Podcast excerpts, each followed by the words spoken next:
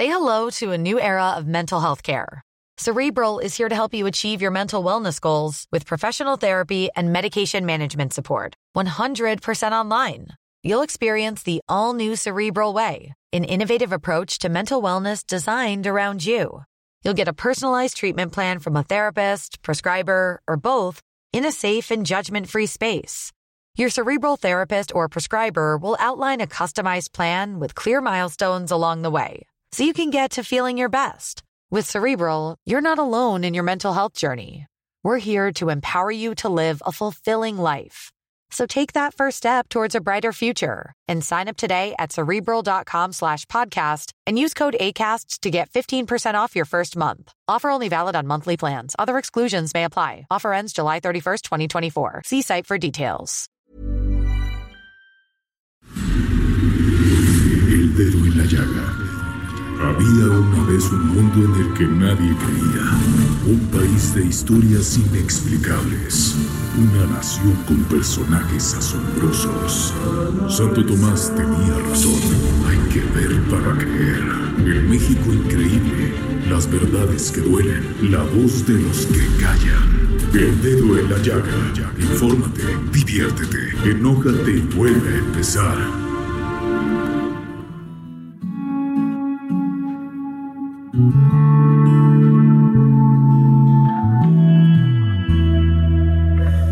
Quiero ser vagabundo en tu cuerpo y perderme en la profundidad de tu mirada, deslizarme en las curvas de tus caderas y de tus ojos. Soy prisionero que de tus labios carcelero y esclavo de tu amor. Esclavo de tu amor. Llévame muy lejos y hasta el infinito, donde no nos molesten y estemos solitos. Tus manos sean las esposas de mis manos. Eres tú la última pieza del rompecabezas de mi vida. Eres la parte que me complementa. Que si tú eres la luna, yo seré la tierra. Iría al fin del mundo si quisieras. Te llevaré conmigo si me lo pidieras. Acompáñame, yo pintaré tus sueños, bajaré la luz y te la entregaré. Tú solo pídeme lo que quieras te concederé, mano de la pasión, genio del corazón, y esclavo de tu amor.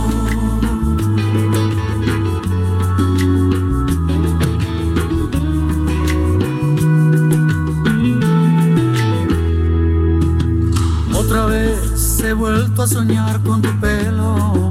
¿Para qué soñar si vivo un sueño?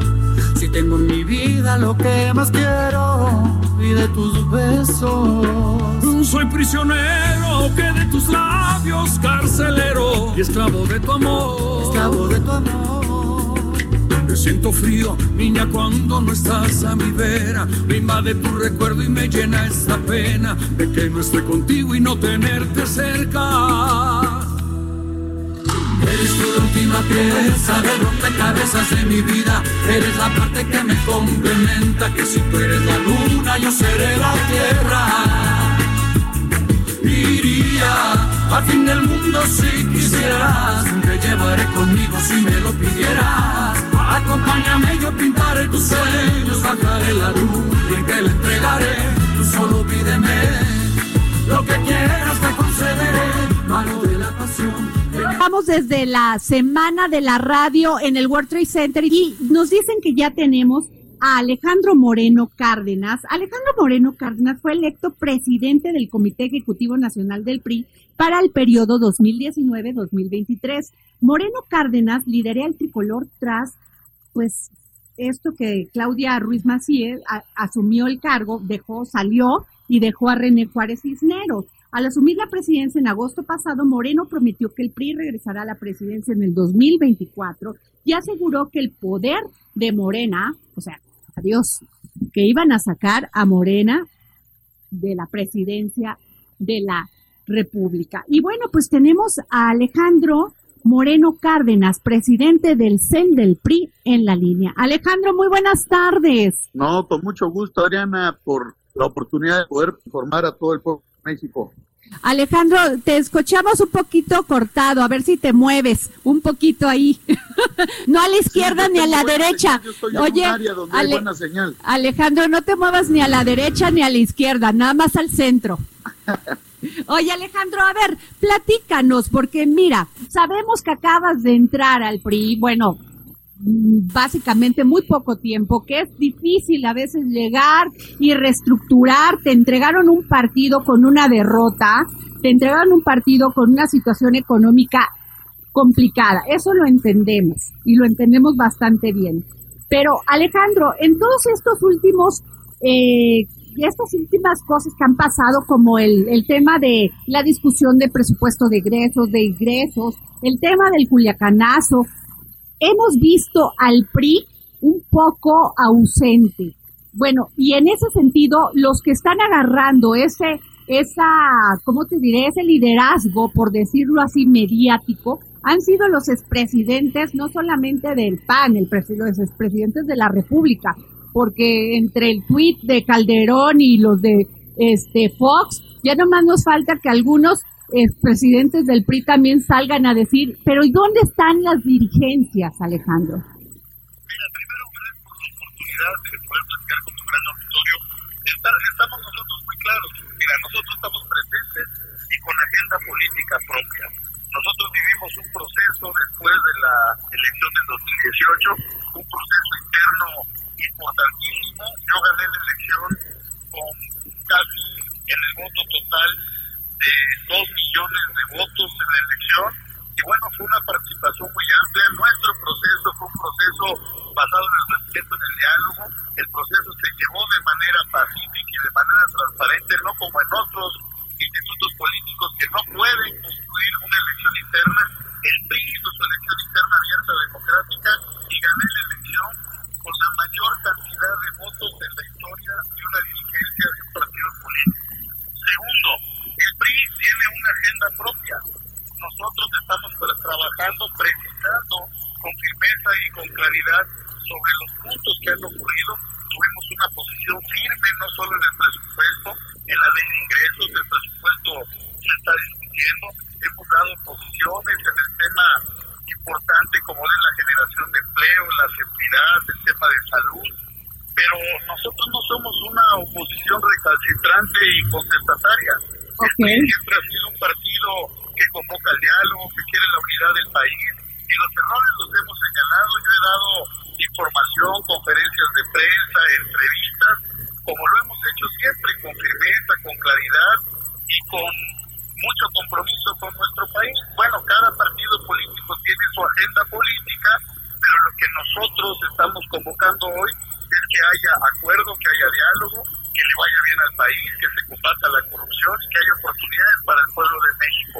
Respetamos la agenda política de cada partido, pero el PRI tiene la propia. Claro. Oye, Alejandro, pero también se ha comentado estas salidas que ha tenido últimamente el PRI de, por ejemplo, el dirigente de la Federación de Sindicatos de Trabajadores al servicio del Estado, Joel Ayada Almeida, que renunció tras 40 años de militancia. También esta eh, eh, que Arturo Zamora dimitió a su cargo como dirigente nacional de la CNOP y aunado a esto, pues toda esta investigación que se le está siguiendo a Carlos Romero de Champ del Sindicato de, Petroleros. ¿Qué piensas tú? ¿Les abre un hueco?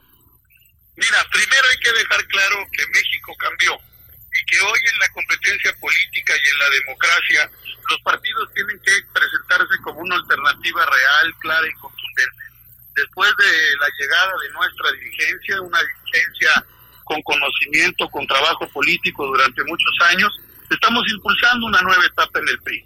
En el PRI necesitamos mujeres, hombres, jóvenes, a todos trabajando en la tierra. Se acabaron, se acabaron los nombres rimbombantes en el PRI. Y yo quiero decirte que en el PRI también se acabó el corporativismo Hoy no se puede garantizar, yo aporto 3 millones de votos, 2 millones de votos. Hoy los ciudadanos de este país, de cualquier partido político, van a votar en plena libertad. Y yo respeto las decisiones que toman compañeros que estuvieron en el partido. Siempre lamentamos cuando un compañero deja nuestras filas, pero hoy nosotros nos estamos unificando y trabajando. Muchas veces, y lo he dicho, he visto los artículos de algunos analistas políticos y periodistas que hace 18 meses, cuando el PRI estaba en el gobierno, decían que para que el PRI se transformara, para que el PRI tuviera una etapa de modernización, tenían que salirse todos los dirigentes sindicales que tanto daño le hacían al PRI. Y 18 meses después, cuando ya no estamos en la presidencia, salen del PRI, dicen que el PRI se desmorona. Entonces, ¿quién los entiende? Hay que tener congruencia y tener claridad. Entonces, nosotros estamos trabajando, siempre lamentaremos cuando un compañero abandona las filas de nuestro partido, pero estamos trabajando todos los días y seremos una oposición firme, responsable, como siempre lo hemos sido, porque los mexicanos lo que quieren es paz, tranquilidad, diálogo y que haya resultados. Y así nos vamos a comportar nosotros. Alejandro, ¿sigues confiando en las estructuras de organización que tiene el PRI? O sea, ¿sigues este, confiando en estos comités distritales, comités municipales? ¿No estuvieron rebasados ya en la campaña del 2018? Mira, hay, hay un tema importante. Nosotros somos un partido con presencia y con estructura en los más de 2.470 municipios que tiene México. Tenemos presencia en los 300 distritos electorales. Hemos ido a la competencia, pero están equivocados muchos, Adriana. ¿Por qué? A ver, muchos creen, les voy a decir por qué. Porque dicen o creen que el PRI eh, está en la lona, que el PRI no va a ganar. Lo mismo decían en el 2000 y regresamos y recuperamos la presidencia de la República. Hoy el partido que más gubernaturas tiene es el PRI, tenemos 12 el partido político que más municipios gobierna en México es el PRI, poco más de 527. Entonces tuvimos una derrota electoral como sucede en la democracia. El PRI sabe ganar, el PRI sabe perder, pero lo que más sabemos los priistas es levantarnos, ponernos de pie y volver a ganar. Por eso estamos impulsando esta nueva etapa en el partido, donde haya participación de jóvenes, de mujeres, nuevos rostros, donde se respete la experiencia porque muchas veces quieren culpar al PRI de todo. Y yo te quiero decir, quieren culpar al PRI de todo y en algo tienen razón. El PRI sí es culpable, pero de que millones de mexicanos tengan educación gratuita a los niños de este país, el PRI es culpable de haber construido el Instituto Mexicano del Seguro Social. El PRI es culpable de que hoy millones de mexicanos trabajadores puedan tener acceso a una vivienda. Y por eso les recuerdo que cada vez que los mexicanos lleguen a su casa, prendan la luz o lleguen más rápido a su destino, que le echen la culpa al PRI, porque el PRI construyó el sistema eléctrico de este país y el PRI construyó el sistema de carreteras más importante en América Latina. Ese es el PRI. El PRI construyó este país y los mexicanos lo deben de saber. Oye Alejandro, entonces, ¿qué falló? ¿Fue la comunicación? Mira, yo creo que fallaron muchas cosas y hay que reconocerlo y hay que decirlo. Nosotros estamos por un combate frontal a la corrupción y lo hemos dicho. ¿Qué le pasó al PRI? Se alejó de su militancia, la arrogancia y la soberbia de las oficinas gubernamentales, solapar y permitir actos de corrupción y regalarle las banderas sociales y las causas de los ciudadanos a la oposición. Era claro que no íbamos a tener la confianza de la sociedad, pero hoy nosotros estamos a favor de impulsar la competencia política, el fortalecimiento de las instituciones, la competencia democrática. Eso es lo que hace no solo más fuerte a un país, sino que lo que nos hace es construir acuerdos y consensos a favor de México. Nosotros estaremos trabajando todos los días para recuperar la confianza de los ciudadanos, para dejarles claro que hoy, en esta nueva etapa del partido, tenemos una visión progresista, una visión que discute todos los temas del país, pero que también impulsa el compromiso de la rendición de cuentas eh, de cara a los ciudadanos. Alejandro, y ya por último, ¿qué piensas de la seguridad, las estrategias de seguridad? ¿Cómo viste lo del Culiacanazo? Mira, nosotros lo hemos dejado claro, desde el primer momento lo dije y lo repito y lo reitero. En los temas de seguridad yo tuve la oportunidad de ser legislador, diputado y senador y ser gobernador del estado de Campeche. Por cierto, cuando yo era de gobernador y hasta el día de hoy, Campeche es el estado con el menor índice delictivo del país por cada 100.000 habitantes, por ende es el estado más seguro de México. Y eso no lo digo yo, eso lo dicen los datos oficiales de este gobierno. La seguridad es un tema de todos, tenemos que trabajar los tres órdenes de gobierno, tenemos que respaldar y trabajar juntos y en equipo y reconocer, y lo quiero hacer públicamente, nuestro orgullo, nuestro reconocimiento al trabajo que hacen nuestras Fuerzas Armadas, el Ejército Mexicano, la Marina Armada de México y la Fuerza Aérea, porque en cada piloto, en cada marino y en cada soldado hay un mexicano dispuesto a dar su vida por el pueblo de México y por nuestro país. Entonces eso es muy importante. y el tema de seguridad no debemos de tratar de sacar raja política, es un tema muy delicado para el país. Y el PRI ha estado trabajando y apoyando y respaldando porque lo que queremos es que este gobierno dé resultados, que le cumpla al pueblo de México. Y tiene que dar resultados en seguridad, tiene que dar resultados en generación de empleo, tiene que resolver los temas importantes de combate a la pobreza, pero eso solo se hace trabajando con un programa claro. Lo hemos señalado, hay que atenderlo, hay que rediccionar la estrategia de seguridad, hay que ajustar lo que se deba de ajustar para darle resultados al pueblo de México. Oye, Alejandro, y una pregunta más. ¿El PRI tiene una buena interlocución con el gobierno federal, con el presidente Andrés Manuel López Obrador? Nosotros hemos estado trabajando de manera firme y clara en las cámaras, en la Cámara de Diputados, en la Cámara de Senadores. Se hace un trabajo parlamentario de construir acuerdos, mayorías y consensos eh, cuando se está a favor y cuando no se está a favor se presentan argumentos con claridad. Nosotros tenemos una relación de respeto institucional a través de la Secretaría de Gobernación para tener un diálogo eh, permanente, un canal abierto para construir siempre por nuestro país. Y bueno, tenemos comunicación con el gobierno de la República a través de sus secretarios, a través de los gobernadores emanados de nuestro partido, pero es una relación institucional y de respeto porque se tienen que gestionar más y mejores cosas para los mexicanos. Eso sí, nosotros seremos una oposición firme, clara, crítica, combativa, pero siempre constructiva. Al final del camino nosotros lo que queremos es que le vaya bien a México. Yo te lo he dicho. Cada partido político tiene su agenda. El PRI no es una oposición ni contestataria permanentemente, ni retórica. Nosotros vamos a presentar propuestas y proyectos para construir un mejor país y volvernos a ganar la confianza de los ciudadanos. A ti, Adriana, Samuel, a decirles que ahí siempre escuchamos un programa tan importante como El Dedo en la Llaga, ¿eh? Oye, buenas tardes y gracias por Y síguenos, síguenos contestando la llamada, ¿eh, Alejandro? Siempre contento, ya sabes que aquí me marcas y yo estoy a la orden.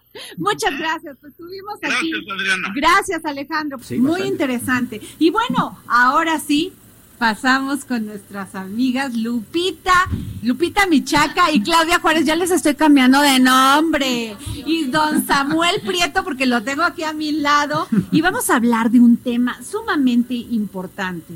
Los muertos que descansan en el cementerio de la tecnología. ¿Y quién más que ustedes tres? ¿Quién más? A ver, platíquenme. Ya estamos, ya estamos listos. Les decía que cuando hablamos de tecnología y que justamente el tema que hoy nos, nos convoca es hablar de los muertos tecnológicos. Yo creo que más que hablar de una muerte, me gusta eh, referirme a este, a esta transformación tecnológica más bien como una evolución, como una innovación. Y justamente estos dos conceptos, la disrupción, que también han sido lo que ha marcado la, la, humanidad tal como la conocemos, pues eh, cuando hablamos de, de disrupción, pensemos, aquí les traigo un dato. Eh, el hito de los 50 millones de usuarios. ¿Cuánto le tomó a la telefonía alcanzar 50 millones de usuarios? Bueno, le costó 50 años. A las computadoras les, les eh, tomó 14 años. Al teléfono móvil 12 años. Al Internet 7. A plataformas digitales, y aquí viene lo más eh, contemporáneo, YouTube le bastaron únicamente 4 años. A Twitter 2 años. Y a Pokémon Go, ¿saben cuánto? 19 días. Cuando hablamos de disrupción tecnológica, cuando hablamos de innovación en este contexto digital, es, nos referimos justamente a esto, a lo vertiginoso con lo que estamos moviéndonos en cuanto, no solamente en adopción tecnológica, sino también en cuanto a hábitos. Ya definitivamente no somos los mismos antes que ahora. Pero bueno, hace un momento eh, me veían sacar acá mis, eh, mis, mis, eh, artefactos. Como estamos en la Semana Nacional de la Radio y la Televisión, hay una especie de, de, de, de, artefactos, de gadgets, de dispositivos que los reporteros... Y aquí tengo una grabadora que eh, data, ya puedo decir que data, del año más o menos yo creo que del 95. Es una grabadora que conservo con mucho cariño, es mi primera grabadora eh, profesional. La, me la compró mi padre eh, cuando yo era todavía estudiante en la Escuela de Periodismo Carlos Septién García. Qué edad. Este, por ahí, por ahí dicen que soy niña prodigio porque empecé como a los 10 años en esta bonita labor. Es una, una grabadora que tenía la tecnología, vean nada más esto, le empujabas el, el micrófono y se suponía que con esto tú tenías una mejor fidelidad de sonido. Además era la onda porque tenía radio. Luego, en esta parte de la innovación, pues también tenemos una grabadora con un mini cassette. Y era, wow, te sentías muy pro utilizando un mini cassette. Y acá estamos hablando todavía de eh, artefactos con em, soportes físicos. Entonces, en estos soportes físicos, justamente viene una nueva evolución. Y ahorita es que les quiero mostrar en lo que Lupita está sacando ahí su, su bolsita, pero así de los años 80. Literal. ¿Sí? ¿Sí? claro, porque vean, vean nada más esto. Es un eh, Dixman, ¿no? Que además hay que decirlo, el Walkman revolucionó el tema de la música, del consumo de contenidos musicales en la década de los 80. Pero era la onda en los ochentas que salía la gente y dije, bueno, voy a hacer ejercicio, voy a escuchar mi propia música, el tema de la movilidad, el, que, el tener personalizado, ¿no? Ahorita ya estamos en un nivel eh, cuánticamente más grande de personalización de consumo de, de, música, pero en este caso, por ejemplo, estos que eran los Dixman y que ya eran una evolución muy importante, tenían un pequeño problema. Cuando tú ibas, te los llevabas, eran portátiles, no sé quién recuerde acá, o soy yo única, la única este, de esas eras, te lo llevabas y querías hacer ejercicio y brincaba el disco. Entonces, esa era una gran, eh, un gran problema tecnológico. Después ya nos fuimos por el lado y por acá les traigo también un eh, dispositivo. Eh, niños no hagan esto, este es un reproductor chino. no, no es de Apple, no es de Apple, pero, pero sí les traigo, por ejemplo, datitos de cómo el iPod tal como lo conocemos, logró, alcanzó, un, realmente fue algo revolucionario el, el, el, iPod. Por ejemplo, fíjense, en el 2001, Apple revolucionó el mercado con el lanzamiento del iPod. Tenía 5 gigabytes, pero esperen, tenía una capacidad para 100 canciones wow, 2001, 100 canciones tuyas, ¿no? Es lo que vas a tener tú como parte de esa personalización. Sí, era un avance porque el CD traía 20, 30 canciones por mucho. Claro, y además inconvenientes como técnicos como los que decimos, ¿no? O sea, te ibas tú a hacer ejercicio o simplemente te brincabas un poco más y pues el disco se brincaba. Entonces, ahí entonces estamos hablando de varios tipos de, de innovación. Y humanamente, realmente necesita ser un ducho en la tecnología porque a mí me cambiaban aparato y al año aparecía otro y no le entendía. O sea, Perdón, y a la fecha sigue habiendo, como e, era lo que les decía al principio, o sea, la innovación es tan constante, tan cambiante que tú puedes comprarte un dispositivo y ya mañana, en un año, en medio año salió otro y quedó completamente obsoleto. Pero como yo no me quiero quedar atrás con todo el, el la artillería de, equipos que trajo Lupita, yo les voy a mostrar mi dispositivo, que es el rey de los equipos. No digo las marcas, porque no nos pagan la publicidad, pero el, smartphone. El smartphone, tal como lo concebimos, este equipo que puede ser muy oneroso o muy barato, vino a revolucionar la forma de comunicación y entonces lo que Lupita ahorita nos mostró en uno, dos, tres, cinco equipos y bueno, y faltaron, y seguramente ahora son como reliquias, todos esos se pueden sintetizar en un solo equipo.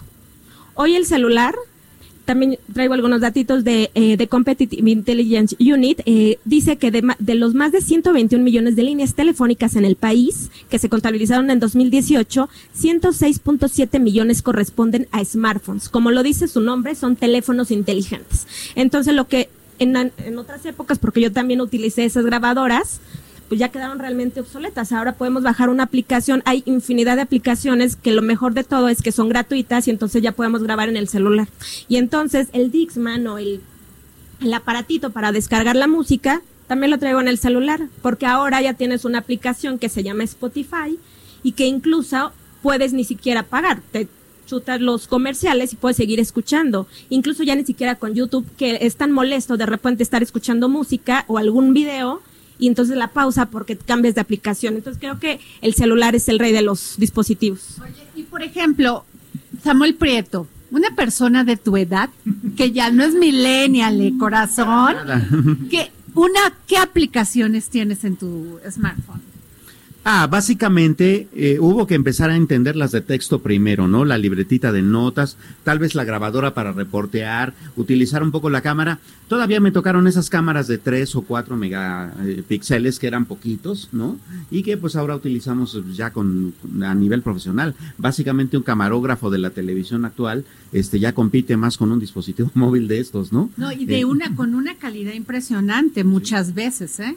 Claro, y por y también llega un poco lo que eh, lo que ahora llamamos vintage, ¿no? Por ejemplo, la música de los discos de acetato eh, para los románticos sigue siendo incluso bastante más cara que comprar la música en un en un en un MP3, por ejemplo. Oye, pero a ver, quiero preguntarles porque ustedes que son expertos en tecnología, ¿la tecnología les ha dado vida o les ha quitado vida? En mi caso personalísimo, me ha dado. Creo que ahora, eh, como profesional de la comunicación, puedo llegar a pensar, no a tenerlo, pero a pensar que tengo el poder de la ubicuidad.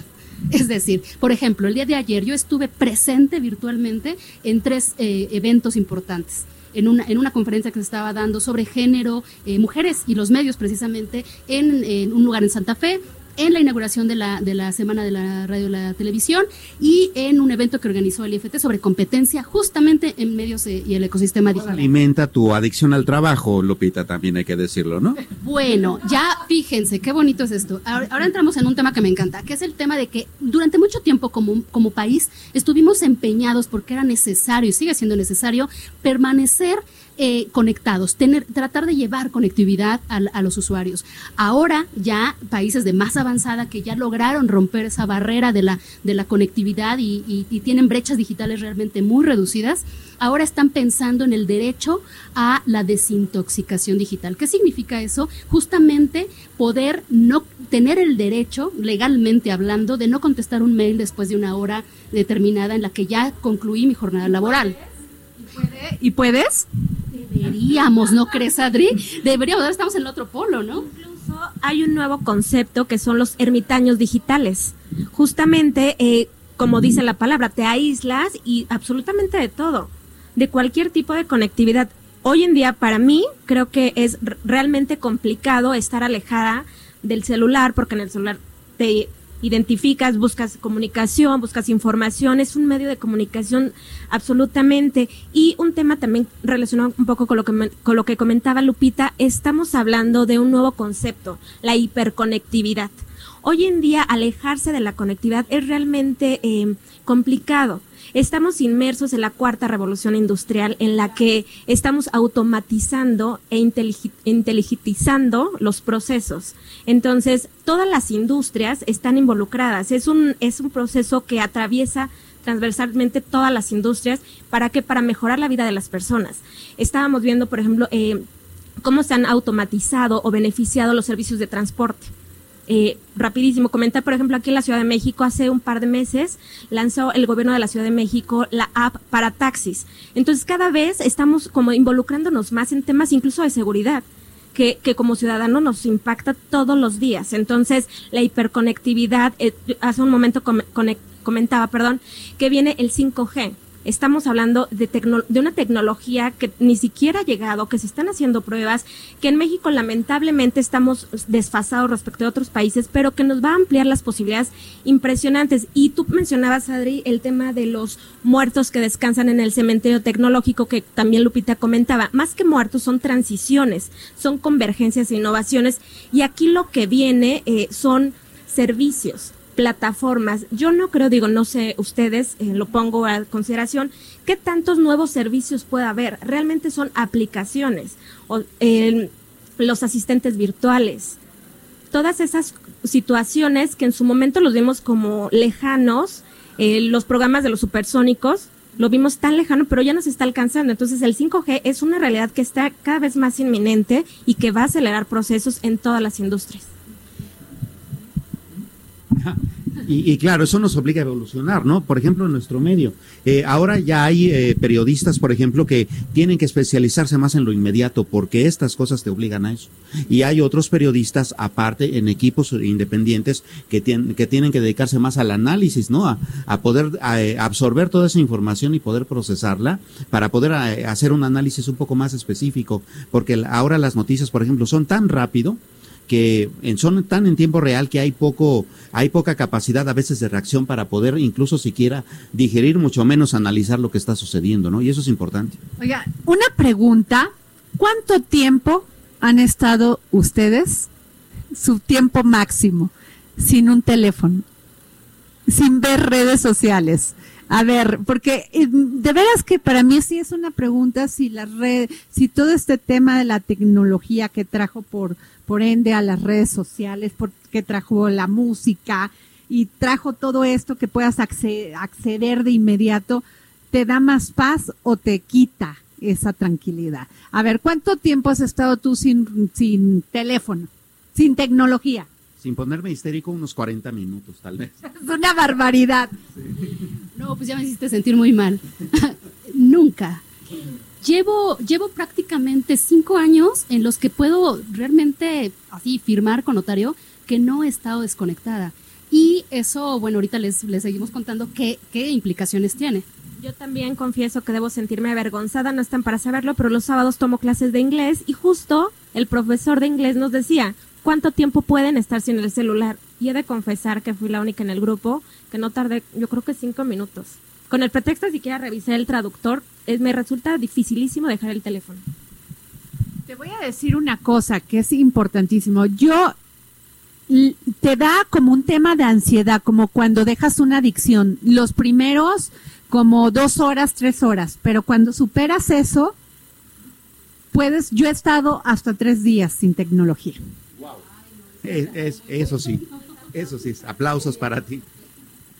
Y bueno, pues no saben, ya nos queda muy poco tiempo, pero no saben cómo les agradezco a Samuel Prieto, a Lupita Michaca, a Claudia Juárez que hayan estado aquí en el dedo en la llaga, poniendo el dedo en la llaga, y las voy a invitar más seguido, porque seguramente nuestros radioescuchas se quedaron con esas ganas de querer saber más de tecnología, y además muy agradecida con todo mi respeto por haber tenido aquí a tres periodistas de esos que sí van por la nota. Muchísimas gracias. Nos vemos mañana aquí en El Dedo en la Llaga. Muchas gracias. Esto fue El Dedo en la Llaga con Adriana Delgado. Escucha la H, Heraldo Radio. ¿Tired of ads barging into your favorite news podcasts? Good news. Ad-free listening is available on Amazon Music for all the music plus top podcasts included with your Prime membership. Stay up to date on everything newsworthy by downloading the Amazon Music app for free or go to amazon.com slash news ad free. That's amazon.com slash news ad free to catch up on the latest episodes without the ads.